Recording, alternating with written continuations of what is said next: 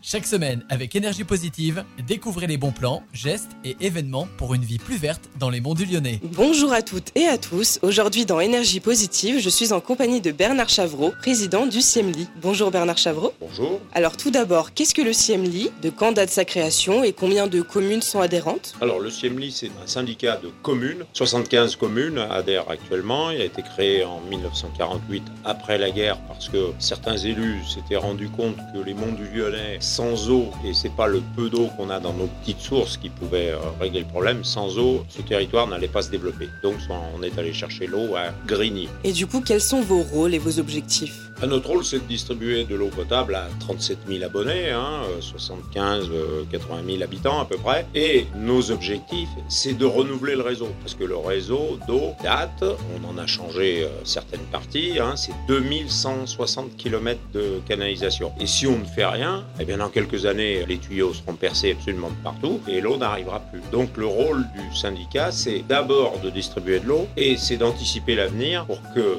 les gens dans le futur aient toujours de l'eau. Alors où et comment est prélevée l'eau et quel traitement reçoit-elle? Alors l'eau, elle est prélevée dans la nappe d'accompagnement, dans la nappe phréatique d'accompagnement du Rhône, à Grigny exactement, et on a de la chance parce qu'elle est naturellement potable. Donc il n'y a pas d'usine de traitement, simplement la législation nous oblige à rajouter un peu de chlore afin que les bactéries ne se développent pas pendant le transport, parce que le transport il est très long, hein. de Grigny jusqu'au bout, il y a 70 km. Elle met un certain temps à arriver, il faut qu'elle reste potable, donc c'est pour ça qu'on met un tout petit peu de chlore, euh, c'est une goutte par mètre cube. Du coup, comment est surveillée la qualité de l'eau? Est-ce qu'elle a des critères de potabilité? Oui, bien sûr. L'eau est surveillée d'abord par euh, notre, notre, délégataire, Suez, qui contrôle l'eau régulièrement. Hein, c'est à peu près 200 analyses par an, je crois, sur euh, différentes molécules. Et puis l'ARS, l'Agence régionale de santé, fait elle-même des analyses et elle va prendre l'eau où bon lui semble. En général, c'est dans les mairies, les écoles, mais voilà, elle va récupérer de l'eau et elle fait des analyses.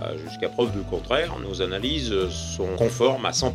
Donc ce qui est plutôt une bonne chose. Mais je le répète, on a une chance inouïe, c'est qu'on a de l'eau potable naturellement. Et est-ce qu'on pourrait manquer d'eau potable en ces périodes de sécheresse? Alors sur, sur, notre syndicat, non. Pour une raison très simple, c'est qu'on a une nappe phréatique qui est abondante, qui ne baisse pratiquement pas pendant l'été parce qu'elle est alimentée par le Rhône et la fonte des neiges des Alpes. Dans 20 ans, dans 30 ans, moi je sais pas. Je sais pas parce que effectivement, à la vitesse où avance le réchauffement climatique, on peut quand même se poser des questions. Mais pour le moment, il n'y a aucune crainte, on, on ne manquera pas d'eau dans les années à venir. Il faut environ combien de quantité d'eau par commune et par foyer? Alors par commune, bah, c'est très variable, c'est fonction du nombre d'habitants, mais par foyer, c'est pas compliqué, on dit euh, 90 mètres cubes par an. Voilà, ça fait à quelque chose près 300 litres par famille euh, chaque jour. On pompe 15 000 mètres cubes tous les jours pour la remonter petit à petit dans les monts du Lyonnais. Et, et, et je donne souvent ce chiffre qui est, euh, à mon avis, très important et très significatif. On est quasiment à 3000 euros de dépenses d'électricité par jour pour les pompes notamment. Alors que pour un foyer, l'eau ne coûte que un tout petit peu moins d'un euro par jour. C'est quand même vraiment pas cher par rapport à d'autres gadgets, j'ai envie de dire, qu'on a tous dans notre dans, dans chaque dans chaque foyer. L'eau c'est quand même vital, un euro par jour, c'est pas terrible. Et l'eau coule tout le temps, 24 heures sur 24, 365 jours par an, quelles que soient les conditions climatiques. Notre partenaire répare une fuite et ça a été le cas, c'est pour ça que je le cite, même dans la nuit du 31 décembre au 1er janvier. Et les gens quand ils se lèvent le matin, ne s'aperçoivent pas que le tuyau a été cassé, réparé et qu'eux ils ont toujours de l'eau. Alors des fois ils le voient un peu parce que l'eau est un peu trouble au départ, évidemment, parce qu'il y a eu des, quelques travaux, mais c'est tout. Euh, sinon, ils ne le sauraient même pas. On a une vraie chance d'avoir l'eau potable dans nos robinets. C'est une chance inouïe. Il suffit d'en parler aux plus anciens qui se souviennent d'aller chercher l'eau au puits. Et eux comprennent très bien que l'eau est pas chère. Ils ont vu le service que c'était d'avoir euh, l'eau sur le robinet, potable et 24 heures sur 24. C'est une chance inouïe. Hein.